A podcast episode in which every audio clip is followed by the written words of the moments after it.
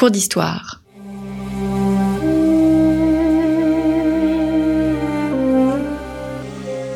Une émission de la rédaction de Storia Voce.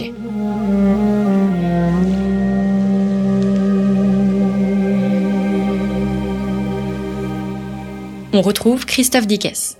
Chers auditeurs, bonjour, bienvenue pour cette nouvelle édition de nos cours d'histoire. Je retrouve Sonia Dartou. Sonia Dartou, bonjour. Bonjour. Merci d'être revenue au micro de Storia Voce. Vous êtes maître de conférence à l'université d'Evry, Val d'Essonne, docteur de l'école pratique des hautes études et spécialiste du polythéisme et des mythes fondateurs grecs. Vous venez de publier chez Passé Composé Athènes, histoire d'une cité entre mythe et politique. Mythe et politique. Euh, à propos d'Athènes, c'est l'objet de notre cours d'histoire qui est divisé en deux parties. Je vous ai reçu la semaine euh, dernière pour évoquer Athéna euh, entre l'olivier et la chouette. Et cette semaine, je souhaite évoquer un autre thème, Eugénéia. Eugénéia, c'est la belle naissance. Oui, alors effectivement, ça fait partie euh, des mythes les plus importants euh, de la cité d'Athènes. Et euh, ce mythe de Guénéa raconte donc la belle naissance, la bonne naissance. Et c'est en fait le mythe d'autochtonie qui raconte que les citoyens athéniens sont nés de leur propre terre. Hmm. Alors, vous, vous montrez bien, vous racontez la naissance d'Éric Tonios. Éric Tonios, c'est en quelque sorte le premier Athénien? Alors, Éric Tonios, c'est le premier Athénien, c'est le premier citoyen athénien. effectivement, il est né du sol de la patrie, il est né de sa terre. Hmm. Alors, je me, le passage est un peu long, mais je pense qu'il est important. Je vais le lire. Athéna était venu trouver Héphaïstos pour qu'il lui confectionne des armes. Le dieu abandonné par Aphrodite, fut pris d'un violent désir pour Athéna, et il se lança à sa poursuite quand elle prit la fuite. Étant boiteux, il ne réussit qu'à la serrer de très près, il chercha à l'étreindre, mais elle, la chaste vierge, ne le laissa pas faire, si bien qu'il éjacula sur la jambe de la déesse. Dégoûtée, elle essuya le sperme avec un brin de laine qu'elle jeta à terre. De la semence tombée dans la terre, née Eryctonios, Athéna l'éleva, en cachette des autres dieux, elle voulait le rendre immortel. Elle le plaça dans une corbeille qu'elle confia à Pandrosos, fille de Kécrops, en lui défendant de l'ouvrir. Il y a toujours, c'est étonnant parce qu'au fond c'est une image assez violente, euh, c'est voilà, c'est ce qu'on appellerait un viol, ni plus ni moins, euh, ou une volonté de viol, et malgré tout il y a une reconnaissance de cet enfant par Athéna, mieux une volonté d'en faire un dieu. Oui, alors en fait, euh, il faut savoir que dans les mythes, euh, les relations entre hommes et femmes, mais aussi entre hommes, ça se passe souvent euh, sur la modalité de la poursuite. Hein.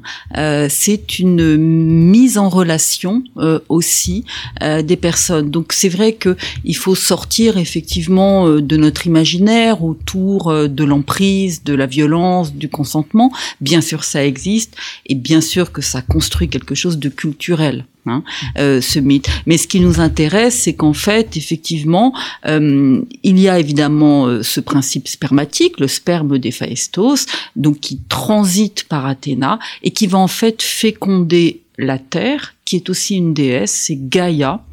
Et Gaïa va être fécondée par ce sperme d'Héphaïstos.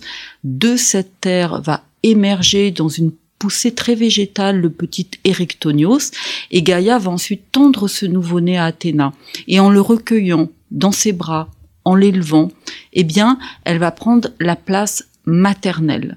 Hein, maternelle et faire d'Erectonios donc le premier de ses citoyens, le premier de ses enfants, et ensuite il devient un ancêtre, hmm. Erectonios. Est-ce qu'on peut comparer cette poursuite à ce que l'on évoquait la semaine passée, à savoir l'Éris, qui est une querelle, une querelle qui, au fond, euh, ce qu'on soulignait encore une fois, crée un nouvel ordre? Euh, Je ne pense pas, en tout cas je n'ai pas pensé de l'aborder ainsi et les Grecs ne disent pas ça. C'est pas du tout euh, les mêmes termes. Là, on est plus dans euh, une modalité relationnelle, mais la poursuite, ce n'est pas la querelle, parce qu'Héphaïstos et Athéna ne sont pas à égalité, euh, ne sont pas en compétition de compétences. Il n'y a pas à faire un choix entre eux. Il n'y a pas une rivalité. C'est vraiment une modalité entre hommes et femmes qui se passe donc par la poursuite Mm. et un peu par l'emprise euh, également. Sauf qu'Athéna décide de le repousser et que Héphaïstos va finalement féconder la terre et Athéna va être une mère plus proche de la nourrice. Hum, Mère malgré tout. Mère malgré tout, disons nourrice, Hum. mais avec une place maternelle pour les Athéniens, Mm. sans avoir engendré Érictonios. Alors que représente Érectonios pour les Athéniens? Est-ce que les Athéniens s'identifient à lui? Alors s'identifier, je ne pense pas, c'est un vocabulaire euh, qui n'appartient pas véritablement à, à, à- à l'histoire ancienne, mais en revanche, Érectonios est leur ancêtre. C'est le principe de leur identité. Parce que ce qui est très intéressant, c'est que on aborde souvent les mythes comme des histoires un petit peu individuelles. Ça raconte les douze travaux d'Héraclès, ça raconte la naissance d'Érectonios. Mais en fait, la place du mythe, ce n'est pas ça. Ce n'est pas juste de poétiser, d'animer, de mettre en scène des figures. Euh, la place du mythe, de ce mythe d'autochtonie, c'est de raconter ce qu'est la citoyenneté athénienne. Donc Érectonios, c'est l'ancêtre, c'est le premier citoyen, il est né de sa terre, et cette autochtonie, elle va se transmettre par la naissance à tous les citoyens après lui. En Hmm. fait, c'est ça qui est important dans le mythe d'autochtonie. Vous dites l'autochtonie sert également à légitimer l'ancrage des citoyens depuis toujours et pour toujours. Il y a à la fois le passé, le présent et euh, l'avenir. Il y a comme une forme de, verticalité. Effectivement, d'ailleurs, euh, cette verticalité, elle se voit déjà dans la naissance, dans les images. Euh, sont des images très belles. Donc Gaïa, qui est représentée comme un buste de femme couronnée, sort de la terre, hein, puisque elle est la terre, étant dans une, donc une, diagonale très verticale le petit Érectonios à Athéna. Et effectivement, Érectonios, c'est celui qui est né verticalement de sa terre, et euh, il est né de sa terre tous les Athéniens sont donc autochtones, nés de leur terre, et évidemment, ils sont ancrés dans cette terre de naissance. Indélogeable. C'est pas des colons, les Athéniens. Ils sont pas arrivés dans un territoire. Ils n'ont pas expulsé d'autres populations. Ils n'ont pas colonisé. Ils sont nés de leur terre. Alors ça leur crée un lien évidemment extrêmement puissant et puis une légitimité sur leur territoire qui va être évidemment euh, énormément mis en vers en discours par les orateurs euh, et qui va légitimer l'occupation du territoire. Est-ce que, en conséquence, il y aurait comme une sorte de, de pureté de la, de la, de la société et ou du corps politique? Oui, effectivement, euh, l'autochtonie est associée à la pureté euh, parce que c'est un discours euh, aussi très exclusif. Un Athénien, c'est un descendant d'Érectonios, mais c'est aussi quelqu'un qui est né de deux parents athéniens, eux-mêmes nés de deux parents athéniens. Donc il y a vraiment un entre-soi, un même. Hein. Autochtone, ça veut dire né de la terre même. C'est un réflexif en grec. Et effectivement, ce discours, il va servir une rhétorique d'exclusion. Les orateurs athéniens nous disent bien, euh, nos ancêtres, ils sont pas venus d'ailleurs. Il n'y a pas d'apport étranger. Euh, il n'y a pas de migrants. Euh, Il n'y a pas de mixité. On est pur, de souche autochtone, né de notre terre. Hum. Euh, En conséquence, le, le, seul le mariage entre un Athénien et une- et une Athénienne est possible? Alors, le mariage, il n'a pas véritablement de, de réalité euh, étatique. Hein. On passe pas devant une autorité et un magistrat. C'est un rituel avant tout et qui se construit sur le consentement de un homme, une femme, deux familles, deux pères de famille euh, plus précisément. Euh, donc, mais effectivement, pour être reconnu athénien, il faut être libre, garçon, mâle, euh, et de naissance citoyenne, c'est-à-dire d'un père athénien et d'une mère athénienne, c'est-à-dire fille d'un athénien. Mm. Donc l'autochtonie, ça vient d'une naissance d'Érectonios, ça se transmet par la naissance exclusivement entre deux Athéniens. Hum. Alors j'ai intitulé cette émission Eugénéia ou la belle naissance du premier euh, du premier Athénien euh, et Eugénéia a donné le terme d'eugénisme en fait. Il y a un, eugénisme mythique? Oui, il y a un eugénisme mythique puisque l'eugénisme c'est la belle naissance, mais c'est un discours pour soi contre les autres tout de même. Il y a une notion de sélection, une notion de supériorité dans l'eugénisme et effectivement les Athéniens revendiquent d'être les premiers, les seuls, les, plus supérieurs, avec cette, cette identité euh, autochtone qui est extrêmement prestigieuse et qui va euh, leur servir à exclure. Hmm. Vous dites il y a une sorte de, tri euh, euh, voilà, de, de, regard triple, c'est l'affirmation euh, d'une exception, la revendication de la légitimité territoriale, et enfin un, discours de consolidation politique. Oui, il y a un discours de consolidation politique parce qu'on se rend compte que euh, au milieu du cinquième siècle, donc à ce moment d'apogée de la démocratie, eh bien l'autochtonie va être très politisée, c'est-à-dire que ça va légitimer également un régime la démocratie, donc le régime où le peuple a le pouvoir, mais qui est aussi le régime des frères. Parce que finalement, cette autochtonie, ça fait des Athéniens tous des frères, hein, des frères autochtones, et qui sont à égalité dans ce régime qui leur donne le pouvoir. Alors je rappelle que cette émission parle de mythe et d'histoire. Est-ce que le mythe, en conséquence, euh, alimente au fond l'histoire de ces citoyens athéniens, leur mémoire et leur destin commun? Bien entendu, pour moi, euh, le mythe, il est au cœur des cités, au cœur de la citoyenneté. Euh, c'est un discours d'identité, un discours de légitimité, euh, un discours qui va servir également à défendre, à envahir, qui galvanise le citoyen, le rameur, le soldat. donc effectivement, le mythe nourrit l'histoire. Et inversement, l'histoire va également nourrir le mythe. Hum, hum. On peut être naturalisé malgré tout, athénien? On peut être naturalisé, mais alors vraiment, faut avoir euh, rendu de grands services euh, à, euh, à, la démocratie, par exemple dénoncer un complot ou en souvenir d'une alliance. C'est arrivé pour les Platéens en, en 427. Ils sont envahis, ils se réfugient à Athènes. Donc Platée, c'est une cité au nord d'Athènes, et Athènes, en souvenir des guerres médiques où les, les Athéniens avaient été les alliés, voilà, choisit de naturaliser. On peut naturaliser des métèques, quelques-uns, mais ça existe. Et ce qui est intéressant, c'est que c'est le même processus que pour l'ostracisme. Hmm. À l'Assemblée, 6000 personnes, et ça se passe en deux fois. Hmm, hmm. Alors, Eric Tonios, c'est le premier autochtone. Euh, à l'autre bout de la chaîne, si je puis dire, en tous les cas, c'est le choix que vous avez fait, le choix littéraire. Vous placez Thésée. Vous dites que Thésée est le dernier Athénien. Pourquoi vous vous estimez que c'est le dernier Athénien? Euh, Alors, euh, c'est le dernier autochtone. Le dernier autochtone, pardon. Et pas le dernier Athénien. C'est le dernier autochtone parce que ce qui est très intéressant, c'est que Thésée, euh, voilà, bon, notre imaginaire, c'est Thésée le Minotaure, la Crète, ces exploits-là. Mais ce qui est très intéressant, c'est que Thésée, euh, il va être en quelque sorte adopté par Athènes et euh, donc il va revêtir aussi cette identité mythique d'Athènes et euh, donc il va être intégré donc à cette autochtonie. il y a des discours, des images. on le relie à Égée, son père qui fait partie de cette famille des, autochtones, et il va également porter une partie de l'identité euh, d'Athènes.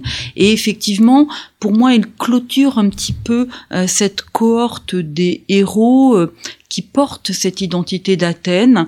Euh, il y a Erectonios qui sort de terre, et puis euh, et puis Thésée, Thésée qui est plus une figure de, de jeune homme, une figure d'éphèbe, et qui va devenir un modèle masculin pour les citoyens. on va revenir sur l'éphèbe, mais c'est un personnage qui a euh, une identité vraiment multiple, Thésée.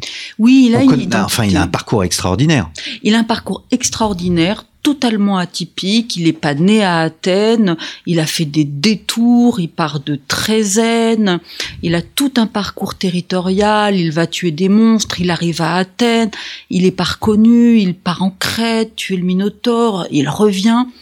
C'est un héros qui revient. Il passe son temps à revenir dans la cité, hein, à revenir dans son centre, pour être reconnu, euh, pour être ensuite roi, euh, pour être ce héros qui va défendre ensuite Athènes. Donc c'est un peu le héros qui revient euh, et, et il a, il porte en lui aussi l'identité de la cité. Même Aristote en fait un législateur.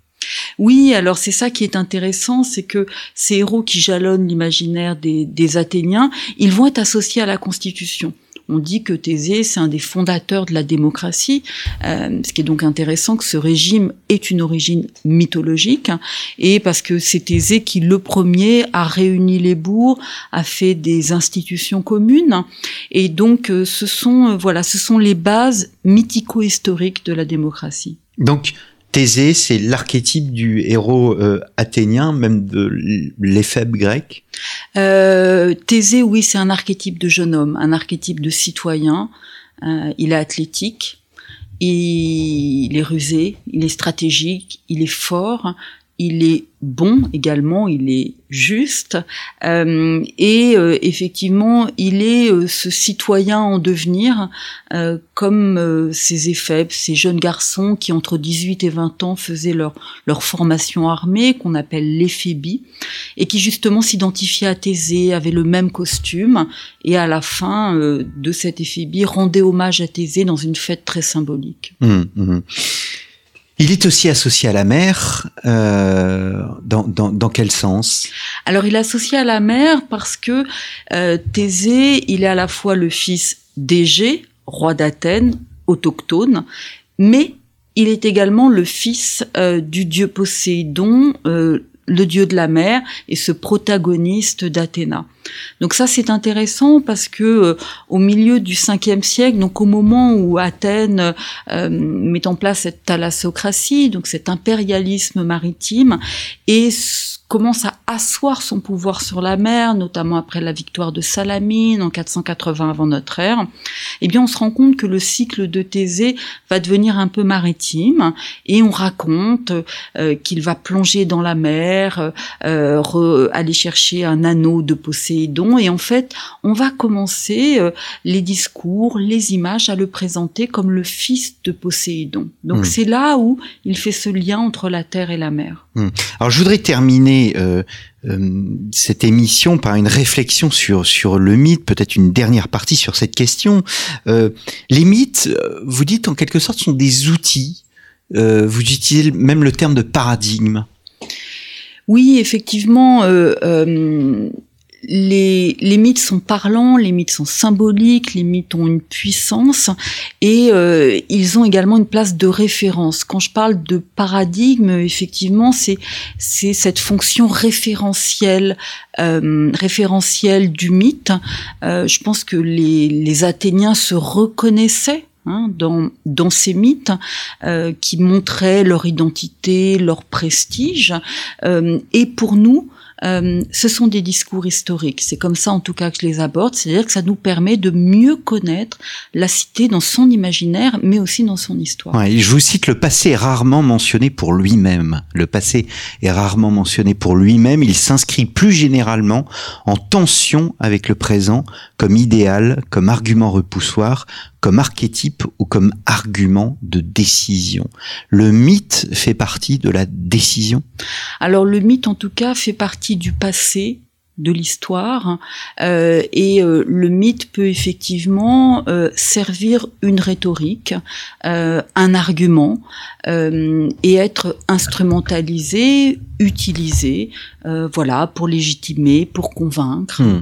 Vous l'utilisez, enfin vous vous présentez des exemples bien évidemment. Vous dites euh, comment ils s'inscrivent, par exemple, dans le monde judiciaire. Oui, alors effectivement, euh, ça c'est une partie qui, qui était qui m'a beaucoup intéressée.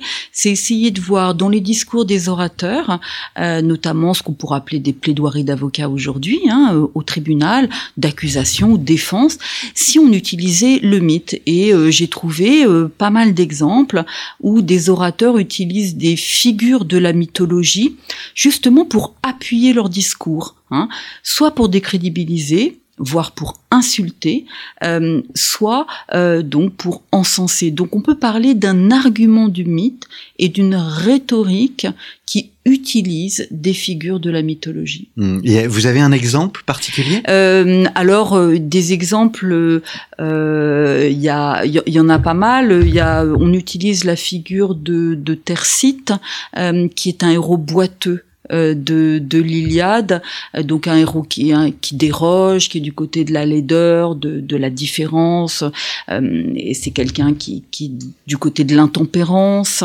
qui crée le, la discorde, etc. Eh bien, cette figure de Tercite, elle a été utilisée justement dans un argument, dans une plaidoirie judiciaire, pour décrédibiliser justement l'accusé.